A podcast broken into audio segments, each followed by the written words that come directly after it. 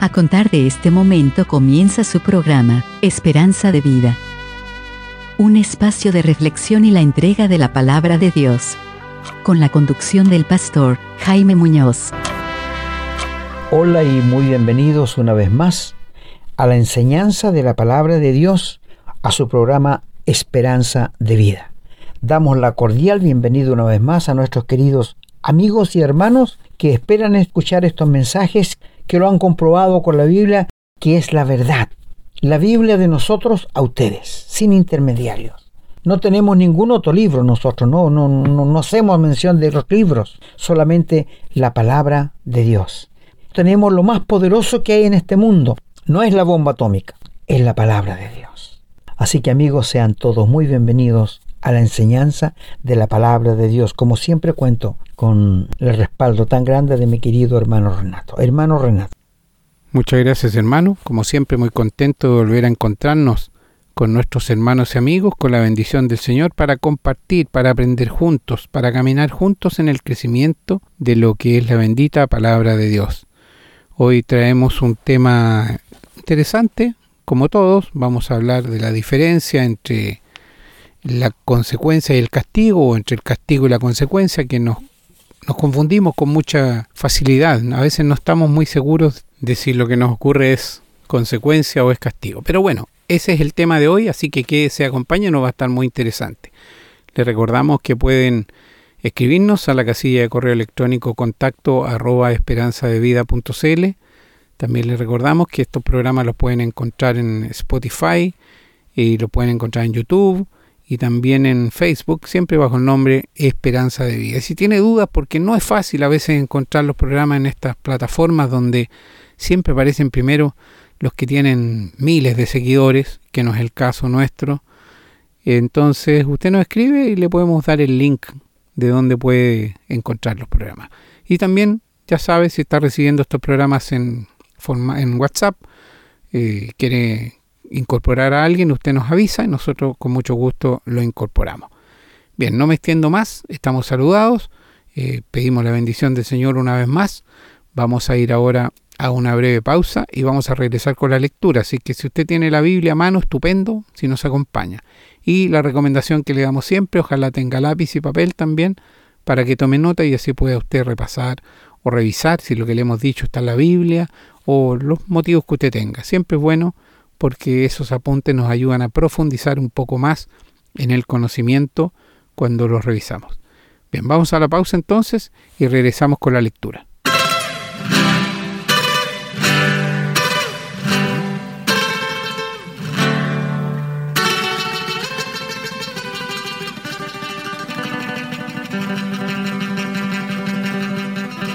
Bien, estamos listos para comenzar con la lectura. Vamos a leer en el Antiguo Testamento, en el libro de Génesis, en el capítulo 2, los versículos 16 y 17 que dicen, Y mandó Jehová Dios al hombre, diciendo, De todo árbol del huerto podrás comer, mas del árbol de la ciencia del bien y del mal no comerás, porque el día que de él comieres, ciertamente morirás. Vamos ahora al capítulo 3, los versículos del 6 al 10. Y vio la mujer que el árbol era bueno para comer y que era agradable a los ojos, y árbol codiciable para alcanzar la sabiduría. Y tomó de su fruto y comió, y dio también a su marido, el cual comió así como ella. Entonces fueron abiertos los ojos de ambos y conocieron que estaban desnudos. Entonces cosieron hojas de higuera y se hicieron delantales y oyeron la voz de Jehová Dios que se paseaba en el huerto al aire del día. Y el hombre y su mujer se escondieron de la presencia de Jehová Dios entre los árboles del huerto. Mas Jehová Dios llamó al hombre y le dijo, ¿Dónde estás tú? Y él respondió, Oí tu voz en el huerto y tuve miedo, porque estaba desnudo y me escondí. Y vamos a terminar la lectura de hoy en el Nuevo Testamento, en el Evangelio de San Juan, capítulo 5, los versículos 14 al 18 que se refieren a la historia del paralítico que el Señor había sanado. Dice, después de haberlo sanado, dice, después le halló Jesús en el templo y le dijo, mira, has sido sanado, no peques más, para que no te venga alguna cosa peor. El hombre se fue y dio aviso a los judíos que Jesús era el que le había sanado, y por esta causa los judíos perseguían a Jesús y procuraban matarle porque hacía estas cosas en el día de reposo. Y Jesús le respondió, Mi Padre hasta ahora trabaja y yo trabajo. Por esto los judíos aún más procuraban matarle, porque no sólo quebrantaba el día de reposo, sino que también decía que Dios era su propio Padre, haciéndose igual a Dios. Amén, hermanos. Damos gracias a Dios porque tenemos su palabra a nuestra disposición, podemos leerla, estudiarla, oramos para que nos ayude a comprenderla y de esa manera ponerla en práctica en nuestras vidas. Bien, vamos a ir ahora a una breve pausa y regresamos con el desarrollo. Estamos presentando su programa, Esperanza de Vida. Les recordamos que pueden escribirnos a la casilla de correo electrónico contacto arroba esperanzadevida.cl. Nos gusta mucho recibir su correspondencia y nos comprometemos a responderla lo antes posible. También les recordamos que pueden encontrar estos programas en Facebook y, en formato de podcast, en las plataformas Spotify y Google Podcast. Siempre bajo el nombre Esperanza de Vida. No olviden que pueden compartirlos y copiarlos libremente por cuanto la autoría le corresponde a nuestro Señor Jesucristo a quien damos todo el honor y la gloria y agradecemos la oportunidad de servirle de esta manera. Bueno, queridos amigos y hermanos, hoy día traemos un programa quizás novedoso para algunos, no para otros. Vamos a ver qué diferencia hay entre el castigo y la consecuencia. Porque diferencia hay. Son dos cosas muy diferentes, el castigo y la consecuencia. Y de esto le queremos hablar hoy día. Usted sabe que nosotros como padres, muchas veces, cuando nuestros hijos van a salir, y nosotros como padre con mayor conocimiento, vemos que el tiempo está feo, está, está malo afuera, está nublado, está corriendo viento. Y cuando nuestros hijos van a salir, le decimos, lleven chaqueta porque parece que va a llover. No es cierto, yo creo que todos los padres hemos pasado por esto. Pero ellos, como yo creen que lo saben todo, no llevan y se pone a llover y ellos se mojan. ¿Qué es esto, un castigo o una consecuencia? Es una consecuencia por haber desobedecido a su padre, ¿no es verdad? Sí, te fijas, no es un castigo, es una consecuencia. El papá les avisó, pero ellos no hicieron caso y reciben la consecuencia porque se mojan. O que una mamá le diga a su hijo, hijo, no andes tan fuerte en la bicicleta, pero él sigue nomás y se le dobla el manubrio y se cae y se resmilla todas las rodillas y todo lo demás. ¿Es castigo o es consecuencia? Los padres antiguamente cometían el grave error de que cuando sus hijos se caían, no le hacían caso, Dios te castigó. ¡Qué estupidez más grande! ¿Cómo decirle así a un hijo? ¿Qué noción se toma un niño de que es Dios? ¿No es cierto? Tú sabes que cuando un hijo desobedece al padre, cosecha las consecuencias, las tristes consecuencias, no el castigo. Las consecuencias son lo inmediato que viene después de la desobediencia. El castigo es al final de la vida. No sé si me entiendes. La consecuencia, la cosecha de inmediato. El castigo es a largo plazo.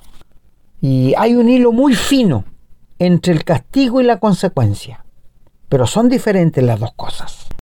Por ejemplo, vamos a suponer que un padre descubre que su hijo anda en malas compañías, se está juntando con jóvenes que andan robando y el papá le dice, hijo, no te juntes con ese tipo de gente, porque te va a pasar lo mismo que ellos, vas a terminar en la cárcel.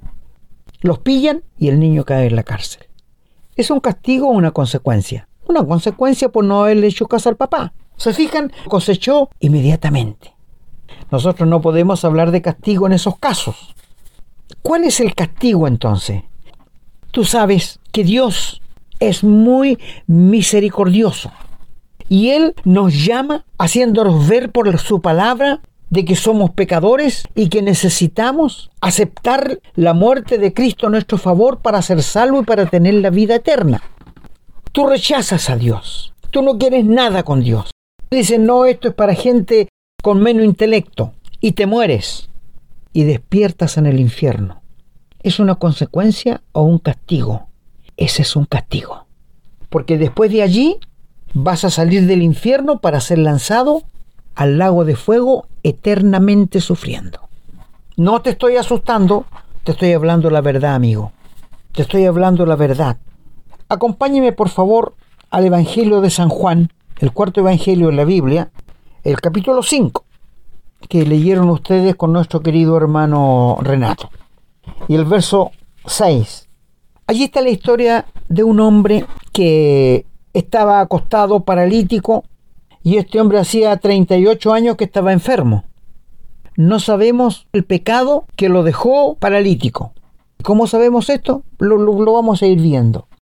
Cuando Jesús le vio y le dice que supo que llevaba ya mucho tiempo, le preguntó, ¿quieres ser sano? Él le dijo, Señor, le respondió el enfermo, no tengo quien me mete en el estanque cuando se agite el agua porque venía un ángel de tiempo en tiempo y movía el agua, y quien primero llegaba al estanque era sanado de cualquier enfermedad. Esto era una muestra del amor de Dios. Y le dice, entre tanto que yo voy, otro desciende antes que yo. El Señor le dice, levántate, toma tu lecho y anda. No tienes necesidad de ir al estanque. Y aquel hombre se levantó, tomó su lecho y anduvo. ¿Y qué tiene esto que ver con lo que estamos hablando? Acompáñame ahora al versículo 14. Después le halló Jesús en el templo y le dijo, mira, has sido sanado, no peques más para que no te venga alguna cosa peor. Consecuencia, no castigo. ¿Qué lo llevó a él a quedar paralítico? No sabemos. Pero sí sabemos que fue una consecuencia, no fue un castigo. Por eso el Señor le dice, mira, has sido sanado. No peques más en la misma forma que lo hiciste que te llegó a llevar en el estrado de paralítico en que estabas. Pero le dice, no te vaya a venir alguna cosa peor. Maravilloso. ¿Se dan cuenta ustedes de la diferencia que hay entre el castigo y la consecuencia? La palabra de Dios nos dice claramente qué diferencia hay entre el castigo y la consecuencia. ¿No es cierto? Nosotros los seres humanos somos muy ensimismados para hacer lo que nosotros pensamos que está bien. La Biblia declara que hay camino que al hombre le parece derecho, pero su fin es camino de muerte. Esto nos declara en el libro de Proverbios. Hay personas que piensan que están bien como están, pero no han escudriñado en la Biblia si realmente están bien. El Señor declara que hay dos caminos, el ancho y el angosto. Si tú sigues por el camino ancho, vas a llegar al infierno. Si tú andas por el camino angosto, vas a llegar a la vida, al cielo. Esto lo dijo el Señor Jesucristo.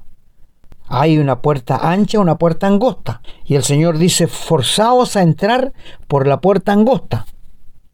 Porque no es fácil, no es fácil ser salvo. Porque tú tienes que renunciar a todo. Te costará todo, amigo. Si tú quieres ser salvo, si tú quieres ser un hijo de Dios, te costará todo. ¿Cómo lo sabemos? Porque el Señor Jesús lo dijo allí en Lucas. Sería bueno que lo viéramos en el capítulo 12. Dice allí, alguien le pregunta, ¿son pocos los que se salvan? A lo que el Señor dice, forzaos a entrar por la puerta estrecha. El Señor le dice así, porque no es fácil. Si vas al capítulo 14 de Lucas, allí dice que grandes multitudes iban con él y el Señor le dice, si alguno viene a mí y no aborrece padre, madre, mujer, hijo, hermanos, hermanas, ni aun su propia vida, no puede ser mi discípulo. Aquí aborrecer no es la idea que tenemos nosotros de no mirar a las personas, no. Es que ellos no pueden estar en el primer lugar en tu corazón sino Dios. Luego dice, el que no toma su cruz y me sigue, en pos de mí no puede ser mi discípulo. Mi amigo, si tú quieres ser hijo de Dios, te va a costar todo. Mira que dice el versículo 31. Así pues, cualquiera de vosotros que no renuncia a todo lo que posee, no puede ser mi discípulo. ¿Te das cuenta? Si quieres ser un hijo de Dios, si quieres ser una hija de Dios, te va a costar todo. Tienes que renunciar a todo y rendirte en las manos del Señor Jesucristo, en sus tiernas y amorosas manos. Si me acompañas al comienzo de la historia del ser humano, el libro de Génesis. Génesis, el capítulo 2. Mira, cuando Dios creó al hombre y la mujer, los creó a imagen y semejanza de Dios. ¿Qué quiere decir esto?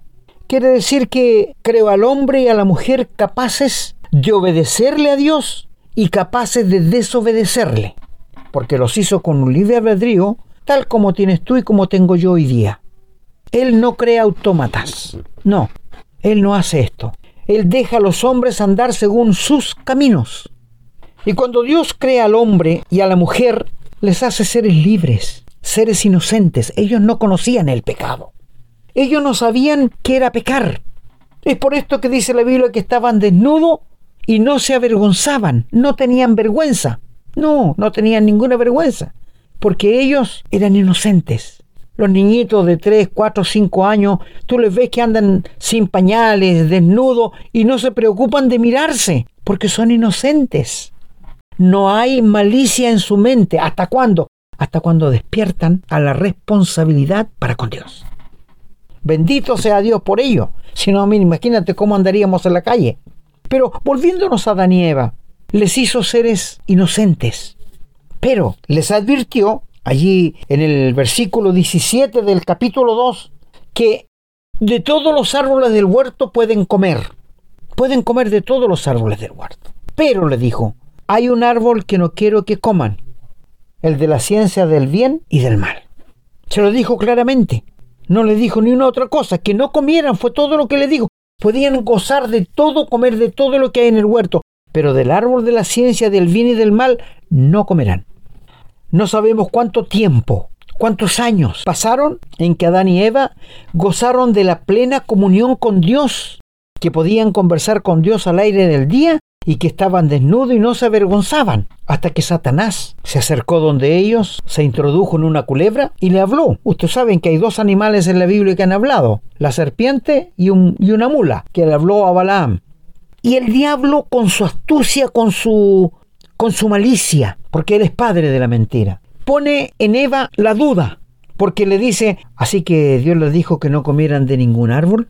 Mire cómo va con la mentira ya. No, le dice Eva, no, no, no. lee el capítulo 3, por favor. De todos los árboles podemos comer, pero hay un árbol que no debemos comer. Y el diablo les hace ver de que Dios les está escondiendo algo. Porque le dice, no, sabe Dios que del día que coman de ese van a ser como dioses. Por eso no quiere que coman. Y pone la duda en Eva. ¿Y qué hace Eva? Toma del árbol y come. Y le da a su marido. Y los ojos se le abren, es decir, ya son seres responsables, ya tienen ahora una conciencia. Despertaron. ¿Y qué hicieron? Lo primero que hicieron, corrieron a esconderse. Y cuando Dios viene y le dice a Adán, ¿dónde estás tú? ¿Y qué le dice Adán? Me escondí porque tuvo miedo. ¿Quién te enseñó que estaba desnudo? Su conciencia. Allí nace el miedo. El miedo es producto del pecado. ¿Ustedes sabían esto? Ahora, le pregunto, ¿eso fue un castigo o fue una consecuencia? ¿Qué fue eso? ¿Fue un castigo o fue una consecuencia? Fue una consecuencia de desobedecer a Dios. Dios les dijo, no coman de este árbol, pero ellos no creyeron a Dios. ¿Y cuál fue la consecuencia? Que primero se dieron cuenta que estaban desnudos y tuvieron miedo que nunca antes lo habían tenido. Como consecuencia de la desobediencia del hombre, ahora las plantas empiezan a tener espinas. La mujer va a tener que dar a luz con mucho dolor y el hombre va a tener como consecuencia que trabajar mucho para mantener el hogar. Cegaron las tristes consecuencias. ¿Se dan cuenta ustedes? Y esas consecuencias pasó a todo ser humano, por cuanto todos pecamos. Todos somos pecadores. Adán es el padre de todos los pecadores. Usted me dirá, pero es injusto que si él desobedeció a Dios, ¿por qué yo soy pecador? Mi amigo, te hago una pregunta. ¿Alguien te enseñó a pecar? No, no es cierto. ¿Alguien te enseñó a robar, a mentir, a hablar garabatos, a odiar? No lo traemos en el ADN de Adán cuando nacemos en este mundo. David exclamó en el Salmo 51, En pecado me concibió mi madre y por la desobediencia de Adán, como consecuencia, no como castigo, fueron echados fuera del huerto y puso Dios ángeles con espadas que se revolvían para que el hombre no entrara al jardín otra vez y tomara del árbol de la vida eterna. Habría sido una tragedia que hubiese tomado de la vida eterna y hubiésemos vivido eternamente en el pecado. Gloria a Dios, que Él puso ángeles querubines allí para guardar el camino al árbol de la vida. Él puso los querubines con espada. te llevo que me acompañes ahora unos minutos al libro de Ruth. Ruth el capítulo 1. No vamos a leerlo todo, pero les voy a contar la historia. Allí había un matrimonio que se llamaba el papá Elimelech, tenían dos hijos, Malón y Keleón, y su esposa se llamaba Noemi. Y él toma una mala decisión. Es verdad que había hambre en Israel, pero él no debía de haber salido de allí. Nadie salió, él fue nomás. Y se fue a una tierra maldita, la tierra de Moab. Cuando recién llegó, bueno, no, no pasó nada. Pero ya vendrían las consecuencias, no el castigo. Las consecuencias les voy a mostrar después. Porque al cabo de un año, dos años, se murió Elimelech por su desobediencia. Pero las decisiones que tomamos los padres arrastran a la familia, arrastran a los hijos y arrastran a la esposa. Las malas decisiones que tomamos a veces como padres y cegan las tristes consecuencias. Elimelech murió y quedó viuda Noemí. Sus dos hijos, Malón y Kelión, se enamoraron y se casaron con dos mujeres moabitas. Quiero decirte que Moab era una ciudad maldita, porque Moab es la descendencia de el hijo que tuvo Lot con su hija. Bueno, le voy a contar la historia que cuando salieron de Sodoma y Gomorra, Dios no quiso destruir a Lot y salió con su esposa y sus hijas. Y cuando salió, los ángeles dijeron, vayan rápido porque no puedo hacer nada hasta que ustedes estén en un lugar seguro. No miren atrás. Y huyendo, huyendo ellos, cuando empezó a caer fuego y azufre sobre Sodoma y Gomorra, la esposa de Lot miró y se convirtió en una estatua de sal. Una consecuencia, una desobediencia que la hizo convertirse en una estatua de sal. ¿Y por qué miró ella atrás? Porque ella salió físicamente, pero su corazón se quedó allá. Siguió Lot y se escondieron en una cueva con sus dos hijas. Y ellos pensaban que no había ni un ser humano más en el mundo que ellos. Y la hija mayor le dice a la hermana, oye, nosotros vamos a quedar, ¿cómo vamos a tener prole? ¿Cómo vamos a tener hijos? Porque no hay nadie más. ¿Por qué no, no curamos a mi papá esta noche y yo me acuesto con él y tengo descendencia de él? Y mañana te toca a ti. Un plan diabólico. Y lo hicieron así, curaron a Lot y en la noche la mayor se acostó con él y al otro día la menor se acostó y las dos tuvieron hijos. Y quiero decirles que los hijos que ellos tuvieron fueron malditos porque Dios los maldijo. Fíjate, Dios los maldijo y yo les voy a decir cuáles son. Mire, en Génesis 19 y versículo 36 dice, y las dos hijas de Lot concibieron de su padre, y dio a luz la mayor un hijo y llamó su nombre Moab. ¿Ves? Ahí está la ciudad de Moab, una ciudad maldita. Y la segunda, la menor, también dio a luz un hijo y llamó su nombre Ben Ami, el cual es el padre de los amonitas, hasta el día de hoy un pueblo maldito también, enemigo de Dios. Tristes consecuencias. Bueno, se casaron con dos mujeres moabitas, Ruth y Orfa. Y esta mujer Noemí dijo voy a volver donde pertenecemos nosotros, no voy a quedarme aquí. ¿Por qué? Porque se murieron los dos hijos también, Malón y Kelión, y quedaron tres viudas. Ya no había una, habían tres viudas, como consecuencia de la desobediencia de Elimelech. ¿Se dan cuenta ustedes? Y ella se vuelve a Jerusalén, y sus dos nueras le siguen. Y ella les dice, lean ustedes todo el capítulo 1, por favor. Ella le dice, hijas mías, ¿por qué me siguen? ¿Por qué no se van a su tierra, a la ciudad, a sus dioses? Porque aunque yo me acostara con un hombre hoy día, ¿ustedes iban a esperar a que ese hijo creciera para casarse con él? No, ¿no es cierto? Váyanse, que mayor tengo yo el dolor yo que ustedes. Y Orfa le da un beso a su suegra y se va, llorando. Pero Ruth le dice en el verso 16 del capítulo 1, no me ruegues que te deje ni me aparte de ti, porque a donde quiera que tú fueres iré yo, y donde quiera que vivieres, viviré yo. Tu pueblo será mi pueblo, y esto es lindo, tu Dios será mi Dios. Ella tenía otro Dios en Moab, pero ahora se convirtió en una hija de Dios, porque abrazó el Dios de su suegra, y viendo a su suegra vino con ella. Qué maravilloso. Y cuando iban llegando, mire el verso 21, dice, dice ella, eh, mira, viene aquí, viene no, Noemí. Y ella le dice, no me llamen Noemí, que quiere decir dulce, placentera. Llámenme Mara, que quiere decir amarga. Pero mira que dice, yo me fui llena, pero Jehová me ha vuelto con las manos. ¿Qué culpa tiene Dios?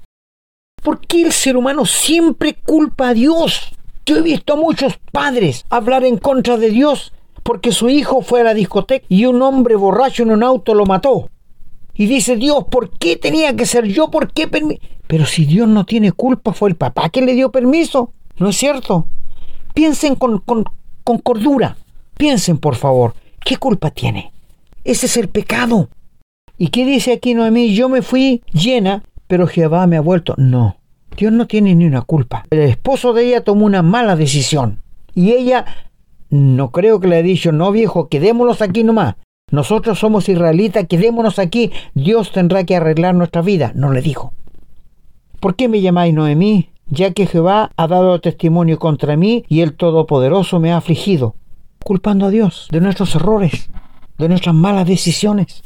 Nosotros tenemos libertad para tomar cualquier decisión, pero lo que no podemos tomar es que las consecuencias sean como yo quiero. No, no. Yo puedo tomar una decisión, pero no sé cómo va a resultar. Eso va a resultar de acuerdo como yo tomé la decisión de hacerlo. Volviéndonos al tema que tenemos, las consecuencias se cosechan. La Biblia declara, todo lo que el hombre sembrare, eso también segará. Si tú siembras solamente pecado y pecado, tú sabes lo que vas a cosechar, ¿verdad? Si tú siembras odio y odio, tú sabes lo que vas a cosechar. Si tú echas una papa en el jardín, ¿qué te va a salir? ¿Una mata de zapallo? ¿Una mata de poroto? No, todo lo que el hombre sembrar, dice Dios, eso también segará. Esa es la consecuencia que va a tener. El castigo tiene que ver en el infierno. Tiene que ver cuando tú te mueres rechazando a Dios y despiertas en el infierno, ese es tu castigo. No es una consecuencia, es un castigo. Porque Dios va a castigar a toda esta tierra, a todos los seres humanos que le han menospreciado y que le han rechazado. Los va a castigar. Ya no va a ser consecuencia, va a ser castigo. Por eso te pregunto, ¿tienes la vida eterna? ¿Has pasado de muerte a vida?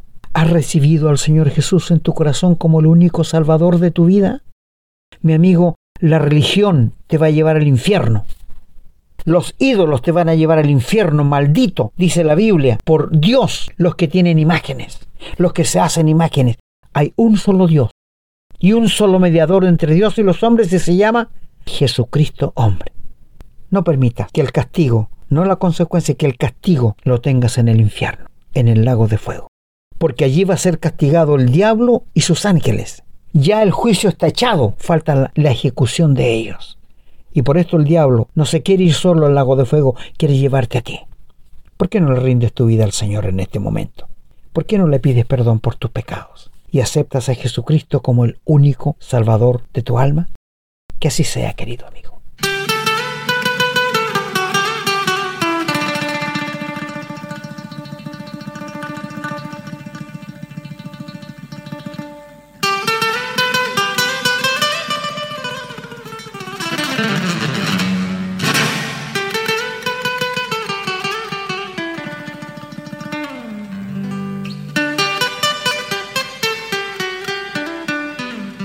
Bueno, queridos amigos, hemos llegado al final de otra enseñanza de la palabra de Dios y te rogamos, como Dios te rogaría por nosotros, reconcíliate con Dios.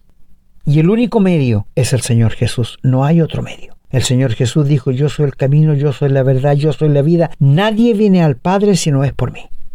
Creo que es tan claro. Y Dios dice que Él ha puesto un solo mediador entre Dios y los hombres y se llama Jesucristo hombre. Ve al Señor Jesús y refúgiate en Él. Que así sea. Bien, hermanos, yo me voy a despedir también. Muy agradecido de ustedes que nos han acompañado. Esperamos que este programa les haya ayudado a darse cuenta, como nos ayudó a todos, de que en muchas oportunidades culpamos a Dios, si bien no decimos tú eres culpable, pero es una, una manera, digamos, de culpar cuando uno dice Dios me está castigando por lo que hice, cuando en realidad lo que está ocurriendo es que estamos viviendo las consecuencias de nuestras malas decisiones, de nuestros pecados. Sabemos que también hay consecuencias positivas, pero estamos hablando aquí del pecado, del hombre que se aparta de Dios, o en este caso el hombre que culpa a Dios, cuando en realidad lo único que está viviendo, como ya dijimos, es el resultado, las consecuencias de sus propias decisiones. Si este programa ha logrado ayudarle a usted a entender eso y darse cuenta que el castigo el Señor lo tiene reservado para el final, para aquellas personas que no han querido creer en la salvación por medio de la redención que hay en Cristo Jesús. Cada persona es libre de creer o no creer, de aceptar o no aceptar la palabra de Dios. Lo importante es que hoy día hayamos aprendido, como ya dijimos, la diferencia entre consecuencia y castigo para no confundirnos. Bien, el tema es denso, el tema es pesado, pero es sumamente importante. Así que le agradecemos su compañía, pedimos la bendición del Señor para ustedes, su familia, sus hogares y pedimos también bendición para nosotros para que podamos continuar con estos programas. Será entonces hasta el próximo programa, si Dios así lo permite. Hemos presentado su programa, Esperanza de Vida, un espacio de reflexión y enseñanza para la vida cristiana. Nos gustaría volver a contar con su sintonía. Que tengan un muy buen día.